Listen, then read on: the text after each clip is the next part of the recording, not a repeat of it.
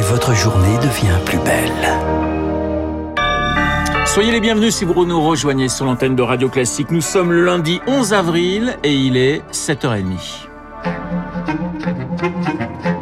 Matinale spéciale présidentielle 2022 avec Renaud Blanc sur Radio Classique. Matinale spéciale présidentielle 2022 et le journal tout de suite présenté par Charles Bonner. Bonjour Charles. Bonjour Renaud, bonjour à tous.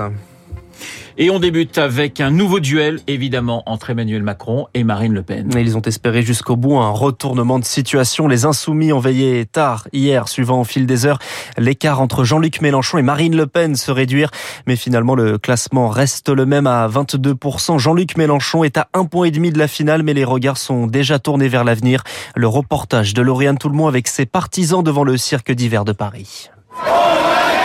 Ils y croyaient encore bien après l'annonce des premiers résultats devant le cirque d'hiver. Des centaines de jeunes insoumis ne s'avouent pas vaincus. Le chef des insoumis est lui déjà parti après avoir passé le flambeau. Vous êtes en état de mener cette bataille. Et la suivante, et la suivante. Alors maintenant, c'est à vous de faire. Faites mieux. Quant au second tour, Jean-Luc Mélenchon s'en remet à ses électeurs mais trace une ligne rouge. Je connais votre colère. Ne vous abandonnez pas à ce qu'elles viennent à vous faire commettre des erreurs qui seraient définitivement irréparables. Nous savons pour qui nous ne voterons jamais. Il ne faut pas donner une seule voix à Madame Le Pen. Les militants insoumis sont partagés. Je n'irai pas voter au deuxième tour. après nous, le chaos, puisque lui, c'est le néant. Pour l'instant, je suis plutôt pour le vote blanc, en fait.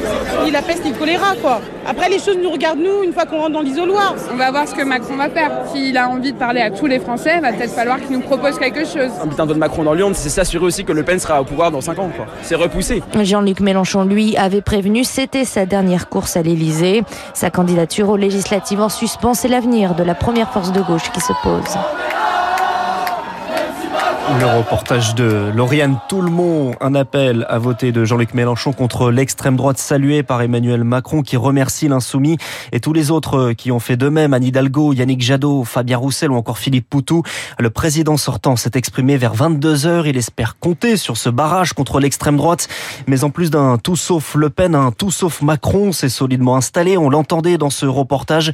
Le front républicain pourrait donc s'avérer insuffisant. C'est l'analyse d'Anne Muxel, directrice de recherche au De Sciences Po les candidats des grands partis de gouvernement, LR euh, et PS, sont à la peine. Les scores obtenus par leurs candidats sont très faibles. Donc, en fait, ils pèsent relativement peu dans les reports de voix possibles et dans euh, cet appel au front républicain. Et aussi, sans doute qu'une partie euh, importante de l'électorat mélanchoniste risquera, comme ça s'est produit en 2017, de s'abstenir. Un propos recueilli par Elodie Villefray. Et à droite, Valérie Pécresse annonce qu'elle votera pour Emmanuel Macron. C'est une position personnelle, pas une consigne de vote. D'ailleurs, Éric Ciotti, cadre des Républicains, ne veut pas, quant à lui, voter pour le président sortant.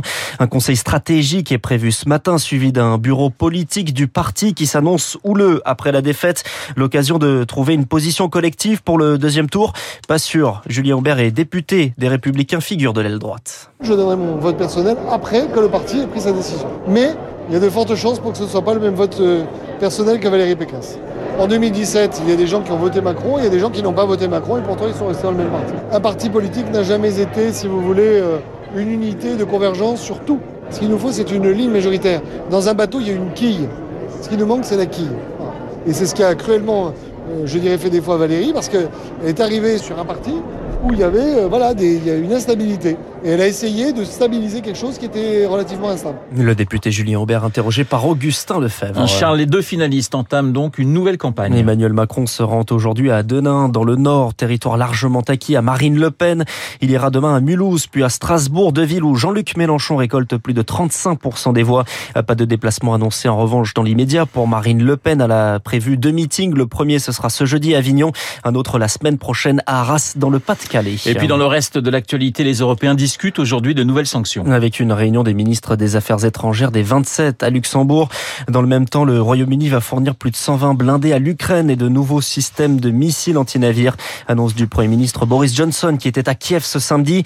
Un équipement qui servira notamment à défendre la ville d'Odessa, le premier port du pays prisé par les Russes. C'est l'analyse de Jean-Paul Paloméros, ancien chef d'état-major de l'armée de l'air. Au large d'Odessa, La marine russe euh, règne en, maître, en maîtresse. Les missiles anti-navires sont extrêmement importants parce que ce sont des missiles performants qui pourraient effectivement euh, frapper les bâtiments russes. C'est pour repousser évidemment la marine russe et, qu'elle ne puisse plus frapper euh, aussi impunément qu'elle le fait aujourd'hui. Peut-être pas de débloquer carrément le blocus, mais enfin de lui interdire la proximité des côtes et en tout cas au moins de participer à des actions amphibies pour venir débarquer des troupes sur les côtes d'Odessa. Le général Jean-Paul Palomero, s'interrogeait par Marc Tédé, a noté qu'aujourd'hui, le chancelier autrichien Karl Nehammer se rend à Moscou où il rencontrera Vladimir Poutine. Merci Charles, le journal de 7h30 présenté par Charles Bonner. Édition spéciale consacrée à ce premier tour de l'élection présidentielle.